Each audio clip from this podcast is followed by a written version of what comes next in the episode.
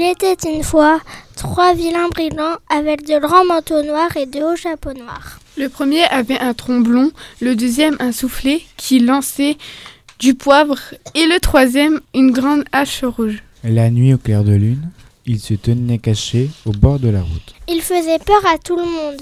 Lorsqu'ils apparaissaient, les femmes s'évanouissaient de frayeur. Les chiens filaient ventre à terre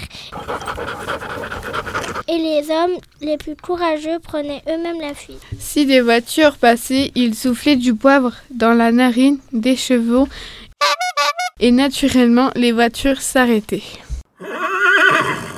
Alors, ils démolissaient les roues. Puis, avec le tromblon, ils menaçaient les voyageurs et les dévalisaient. Leur cachette était une caverne en haut de la montagne. C'est là qu'ils emportaient ce qu'ils avaient volé. Ils avaient des coffres pleins d'or, pleins de perles, de bijoux et de pierres précieuses. Mais voilà qu'une fois, par une nuit très sombre, ils attaquèrent une voiture où il n'y avait qu'un seul voyageur. Et c'était une pauvre petite fille qui s'appelait Tiffany. Elle était orpheline et se rendait auprès d'une vieille tante Grognon, chez qui elle allait vivre désormais. Cela ne lui plaisait pas du tout et elle fut bien contente quand tout à coup les trois brigands se dressèrent devant elle. Comme il n'y avait dans la voiture rien d'autre à prendre que Tiffany, ils l'emportèrent précisément dans leur caverne. Là, ils lui firent un lit moelleux.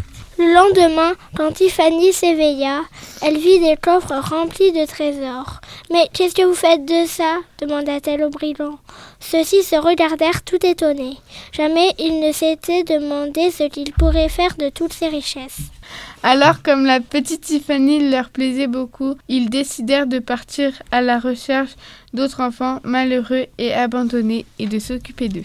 Ils achetèrent un magnifique château pour loger tous ces enfants. Chaque enfant reçut un manteau et un chapeau comme ceux des brigands, mais rouges. Naturellement, cette histoire fut vite connue dans la région et chaque jour de nouveaux orphelins étaient abandonnés à la porte du château.